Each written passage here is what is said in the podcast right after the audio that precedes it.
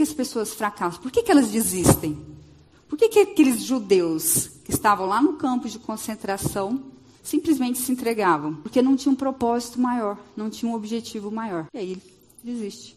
Essa moça, se não me engano o nome dela é Andressa, ela citou o Viktor Frankl, que foi um judeu que ficou no campo de concentração, médico, psiquiatra, psicólogo, filósofo, tudo. Ele escreveu um livro é, em busca do sentido da vida, em busca do significado da vida. Tem 39 edições o livro, né?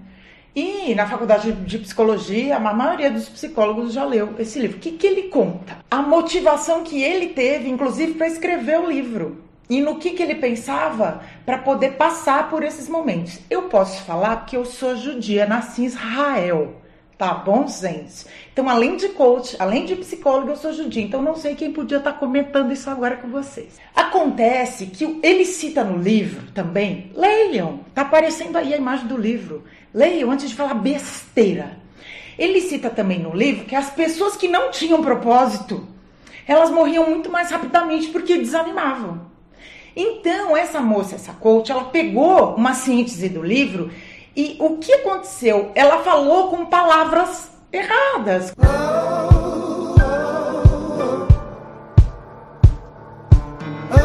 Fala galera do Papo de Calçada, sou o Maico Oliveira, está no ar o Remix. Conforme você pôde ouvir aí, nós vamos falar hoje um pouquinho sobre essa polêmica aí que aconteceu há um, um tempinho atrás dos judeus e a motivação. Queria comentar uh, em relação ao coach, como está no título, há uma certa banalização, né? O que eu percebi aqui na minha região, porque eu me envolvi com coach, eu vou explicar isso um pouquinho mais para frente. Uh, como você pode ouvir uh, no início do podcast, esses dois vídeos eles foram editados. Né? Eu, eu dei uma editada aí para colocar na abertura, mas eu estou deixando uh, eles linkados abaixo, a versão completa deles. Apesar do vídeo da Andressa mesmo, que ela cita ali os judeus, ele, ele já veio editado. Eu não consegui achar uma versão completa dele, já veio editado. A própria Andressa falou que essa edição a prejudicou, e isso é verdade, a gente não consegue ver ali uma continuidade depois que ela fala dos judeus da motivação, já vem um corte e falam e ela falando que ah, eles desistem. Mas enfim, a ideia que ela quis passar tava lá, né? Felizmente ou infelizmente, no caso dela, infelizmente. Em relação ao coach, as críticas a, a esses profissionais, né, elas acabaram uh, respingando nos, no, nos coaches como um todo, né? As críticas a ela respingaram nos coaches como um todo, de que os coaches são superficiais, eles dão dicas que nem eles sabem o que eles estão falando, etc. e tal. E em relação a essa superficialidade, que era que eu queria abordar aqui, né? Essa banalização. Porque isso me chamou a atenção alguns anos atrás, quando eu fui fazer um curso de coach. Eu fiz dois cursos relacionados a coach. Um de curta duração, foi um dia, e o outro de maior duração. Eram alguns finais de semana. É, depois teve. Final de semana era o dia inteiro. E depois teve uma carga horária durante a semana no horário noturno. Tinha módulo online. E a gente recebeu uma apostila bem robusta. Então foi um investimento bem considerável assim e para fazer esse tipo de investimento eu tive que pesquisar, né? Porque, o, primeiro, sempre foi um tema que me chamou a atenção, por isso que eu sempre fui atrás disso. E você não pode gastar o teu dinheiro na primeira empresa que você acha, você tem que dar uma boa pesquisada. E foi aí que me chamou a atenção uh, a quantidade de coach que tinha surgido na cidade, porque antes de eu decidir fazer o curso eram pouquíssimos. Eu tinha achado ali um, um instituto que, que tinha lá a credibilidade dele, tinha as referências, eu pude ir atrás, pude pesquisar e foi esse instituto que eu contratei. Só que nesse período surgiram vários outros e, uh, uh, por exemplo, surgiu uma pessoa lá que falava ah, cinco anos de estudos na área. E aí que veio o meu, meu grande ponto, né? Cinco anos de estudo, beleza. E a prática? E a prática, onde é que fica? Uh, outra situação que eu achei, algumas pessoas que a gente conhecia aqui de, de, da área cultural, né, principalmente da área cultural aqui na minha cidade, na minha região, uh, eles começaram a contratar algumas pessoas que a gente conhecia de outras áreas também e montaram um instituto de coach. Aí tu, tu conhecia as pessoas, uh, é, mas fulano agora coach, né? Tipo, ah, virou realmente moda esse negócio de coach, parece que tá, qualquer um tá fazendo. Uh, eu até fui preparado para comentar no, isso no primeiro dia de aula do, do curso de Leader Coach que eu fiz. Só não fiz esse comentário que a pessoa que fez a propaganda lá há cinco anos de estudo no, no Facebook estava nesse mesmo curso. Então eu escapei de cometer um agafe inacreditável. Mas qual que é o grande problema dessa perdão, dessa pulverização dos profissionais? É que pode incorrer em um problema do tipo Bel Pesce na verdade, já já está acontecendo um fenômeno meio Bel Pass nessa área do coach.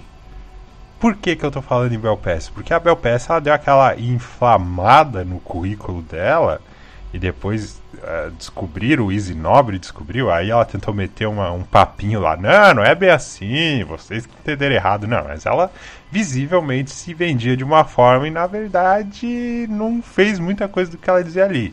E ela dava palestras, dava, tinha as escolas dela lá, motivacionais, e acontecia muito de ela estar tá falando coisas que ela não viveu. Ela simplesmente está dando uma carteirada que ela não tinha. E, e aí o que acontece? Teve aquela aquela situação lá da hamburgueria, você acha que uma pessoa que passou por tudo que ela diz ter passado iria cometer erros tão infantis quanto ela cometeu? Será? Então fica estranho o discurso com a prática. Cito outro exemplo aqui. Tem um a, a, ator no YouTube, ele te, eu não vou citar o nome aqui porque eu não quero polemizar. Ele tem um canal no YouTube que ele dá dicas de atuação e ele veio aqui na minha cidade dar um curso. E eu tenho envolvimento com teatro, eu fui dar uma pesquisada. Pô, vamos ver o que, que, essa, que essa pessoa fez, né? Se vale a pena ir, etc e tal. E eu não achei nada, nada assim dele. Eu, não, não é possível. Esse cara, ele tem que ter feito alguma coisa. Porque ele, ele tá vindo, né, toda essa publicidade, ator fulano de tal e não sei o que. Aí eu vejo os vídeos dele no YouTube. Ah, como fazer isso? Como fazer aquilo? Como fazer tal coisa? Aí eu, o que, que esse cara fez? Nada. Nada. tipo, todo respeito, todo mundo tá aí tentando o seu lugar ao sol, né? Eu não vou desmerecer peças publicitárias, mas, pô, você espera, não, eu fiz o um filme X, eu fiz o um filme Y, fiz a novela tal, aí, em cima do que eu vi, estou aqui no YouTube ou dando palestras ensinando as pessoas, mas não, não, tem pessoas que eu conheço aqui de teatro que tem mais carga horária do que esse cara. E o cara tá lá, ah, beleza, tô aqui dando aula de boa, ensinando a galera tal. Isso, pra mim, é um problema. Você pode, você que tá ouvindo, você pode ficar à vontade para discordar. Quando que vira um problema para mim é que o discurso ele fica banal e até fraco, sem conseguir chegar até a pessoa que ouve. Entendeu? Eu sou uma pessoa que, que assisto vários vídeos de, de coach, de, de coaching, porque tem a diferença né, no YouTube. E tem gente que a palestra tem uma hora e meia e tá meia hora ainda não começou a palestra, tá só enrolando, visivelmente enrolando. Não consegue criar conexão com quem tá falando. Ah, aí fica aquela coisa banal. Ah, tem até um perfil no Twitter que tira sarro disso. Ah, lute pelos seus sonhos, tenha meta, blá blá blá.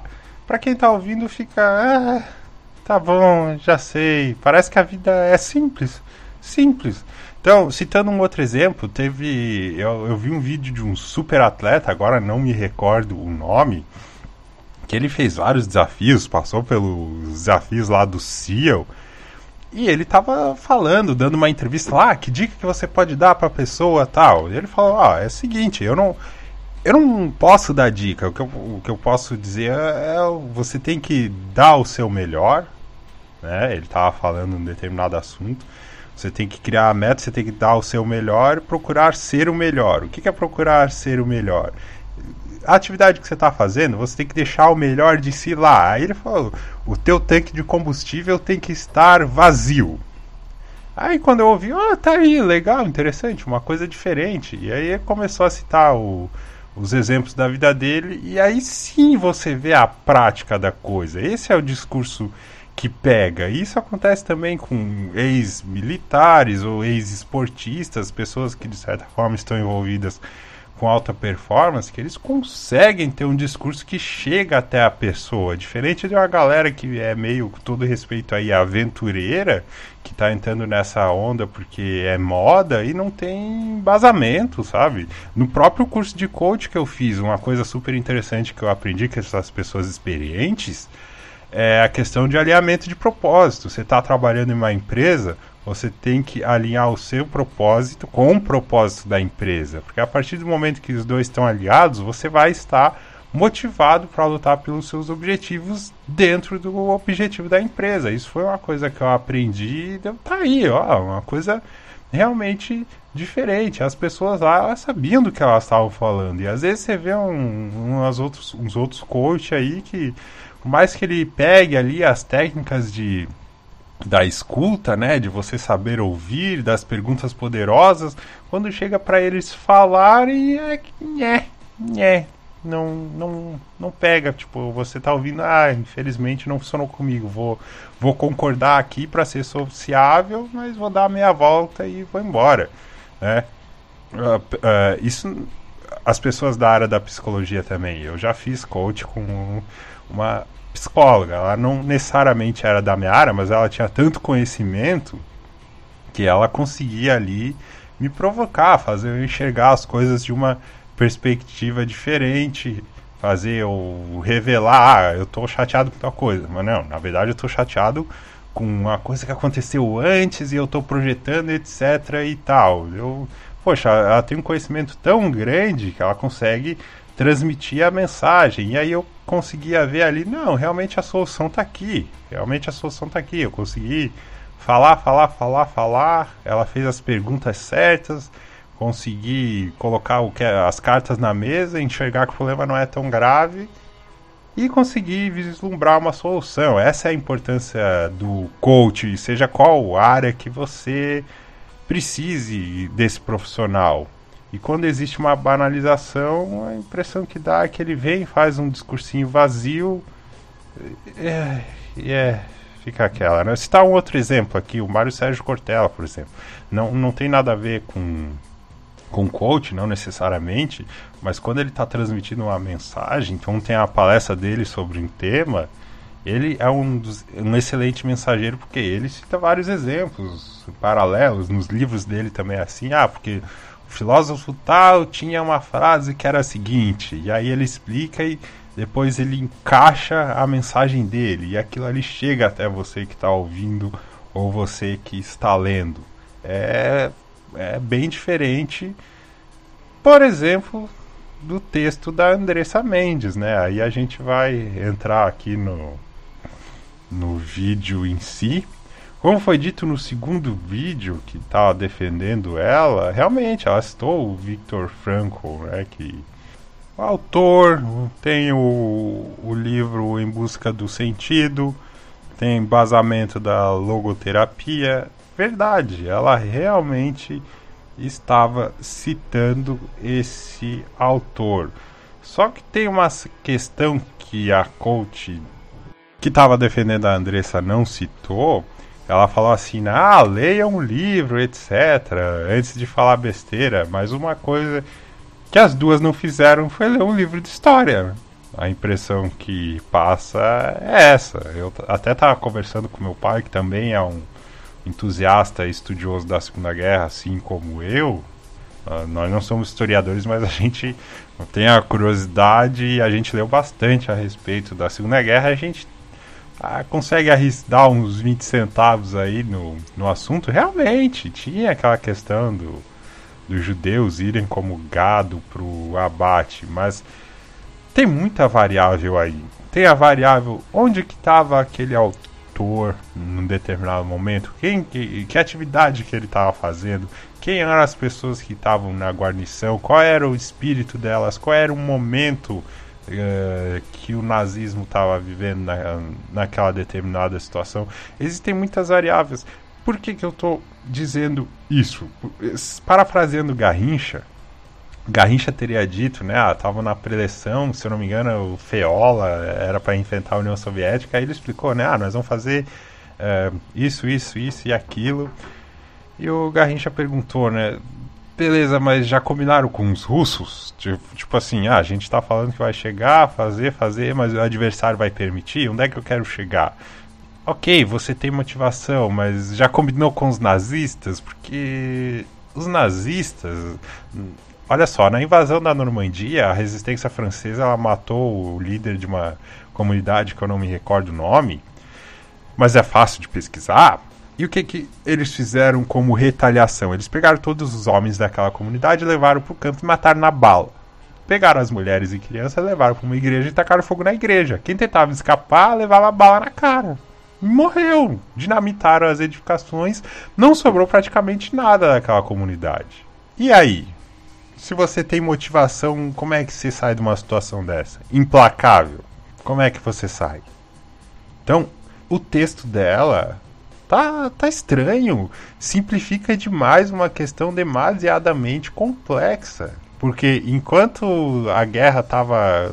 Enquanto por um lado a guerra funilava e, chegamos, e chegávamos, nos aproximávamos da solução final, por outro lado, precisava de mão de obra escrava para conseguir míssil, para construir míssil balístico ou bomba voadora, entendeu? Então, é, os judeus eram utilizados de várias formas. Se você está no lado que não tem mais saída, você vai para execução. Onde é, que, onde é que entra a tua motivação? Entendeu? Como é que você vai escapar dessa situação? Sério, é, é complicado discutir isso da forma como foi falado ali. A impressão. Eh, fica um, um subtexto ali de que eles poderiam ter escapado da forma como a situação estava sendo desenhada. Mas lembramos, era um regime muito radical. Houve sim tentativas e não só tentativas, como efetivamente fugas pessoas que disfarçavam a sua identidade e fugiam. Mas nós, nós temos que esquecer uma seguinte variável: você conseguindo fugir ou criar uma resistência, o outro lado ele vai ser ainda mais implacável. Então, você não pode ignorar nesse tipo de frase quem você está enfrentando, quem é o seu inimigo, quem está do outro lado e como ele vai reagir e, mais importante ainda, ele está dominando a situação. Ele está dominando a situação. Então, podia ser o caso de citar outro exemplo. Muda o texto. Muda o texto, já que, né, ah, a, a, coach ali que estava defendendo ela, ela, ela se apegou a um erro de algumas pessoas de confundir coach com coaching e generalizou, né? Tá aí o vídeo completo na, na descrição caso você queira ouvir. Ah, que as pessoas não sabem nem o que é uma coisa e o que é outra, vão aprender. Ela pegou essa parcela de pessoas e generalizou como se todo mundo fosse ignorante. Aí falou: ah, leia o livro antes de falar bobagem. Beleza, a gente lê o livro. E vocês leram o livro de história? Não seria o caso de trocar esse texto? Valeu a pena correr esse risco? Um assunto tão complexo? Não dá para citar outra coisa? Sabe? Igual eu falei antes, olha, olha quanta. Olha a forma como um, um ex-atleta ou um psicólogo, um filósofo, ele consegue chegar até o público. Precisa ser esse exemplo mesmo? Bom, é. é tem toda aquela variável, né? Ao vivo ali, esses profissionais eles são muito corajosos, estão ali ao vivo. É, é, tem a questão do improviso, tem a plateia te olhando, você tem que criar conexão, você tem que fazer o teu serviço, etc. Às vezes a palavra não vem, aí você lá no final do, da apresentação, quando você chega no camarim, ah, putz, esqueci de falar essa parte, mas beleza, segue o jogo. E aí você meio que não fala ali e dá é, o seguinte a interpretação errada das pessoas Valia a pena correr esse risco? deu no que deu, né? Vamos ver aí como que essa profissional vai sobreviver. Eu desejo aí sucesso para todo mundo, né? Mas foi um risco grande e felizmente deu deu zebra, deu brete, como diz a galera aqui da região onde eu moro, deu brete. Mas para encerrar, defendo o coach, já passei pelo, pela metodologia por três excelentes profissionais. É, mudei como pessoa, aprendi a colocar as coisas em uma perspectiva diferente. Sou uma pessoa muito mais confiante hoje, me conheço muito melhor. É fundamental você se conhecer, estabelecer os seus valores, estabelecer quem você é no mundo e etc. Né? Eu falando aqui é fácil e superficial, então é melhor a pessoa passar pela experiência. Só que, como em todas as áreas, existem profissionais de todos os níveis, né? Até outro dia, o TSE do Espírito Santo proibiu a propaganda de alguns partidos porque o intérprete de Libras estava, entre muitas aspas, chutando ali os sinais, né? Tava, tava fazendo qualquer coisa com as mãos, tipo, na hora de contratar o cara, ah, você sabe Libra? E a resposta dele, o pai, chapa o pai, contrata aí o pai e corre para abraço. Aí, sei lá o que que fez, né? Deu aquela, mostrou o certificado, deu aquela inflada no currículo. Não, não.